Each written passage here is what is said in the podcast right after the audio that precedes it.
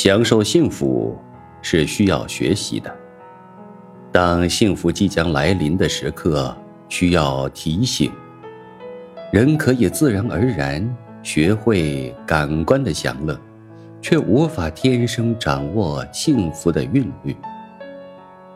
灵魂的快意同器官的舒适，像一对孪生兄弟，时而相傍相依，时而貌合神离。幸福是一种心灵的震颤，它像会倾听音乐的耳朵一样，需要不断的训练。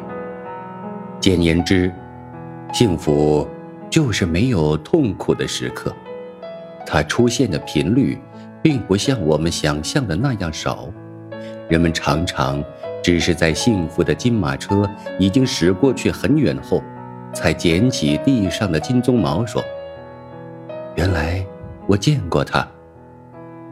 人们喜爱回味幸福的标本，却忽略幸福披着露水、散发清香的时刻。那时候，我们往往步履匆匆，瞻前顾后，不知在忙着什么。世上有预报台风的，有预报蝗虫的，有预报瘟疫的。有预报地震的，没有人预报幸福。其实，幸福和世界万物一样，有它的征兆。幸福常常是朦胧的，很有节制的向我们喷洒甘霖。你不要总希冀轰轰烈烈的幸福，它多半只是悄悄地扑面而来。你也不要企图把水龙头拧大，幸福会很快流失。你需静静的以平和之心体验幸福的真谛。幸福绝大多数是朴素的，它不会像信号弹似的在很高的天际闪烁红色的光芒，它披着本色外衣。温暖地包裹起我们。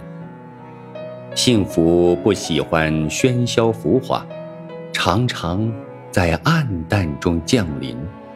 贫困中相濡以沫的一块糕饼，患难中心心相印的一个眼神，父亲一次粗糙的抚摸，女友一张温馨的字条，这都是千金难买的幸福啊！像一粒粒坠在旧绸子上的红宝石，熠熠夺目。幸福有时会同我们开一个玩笑，乔装打扮而来，机遇、友情、成功、团圆，他们都酷似幸福，但他们并不等同于幸福。幸福。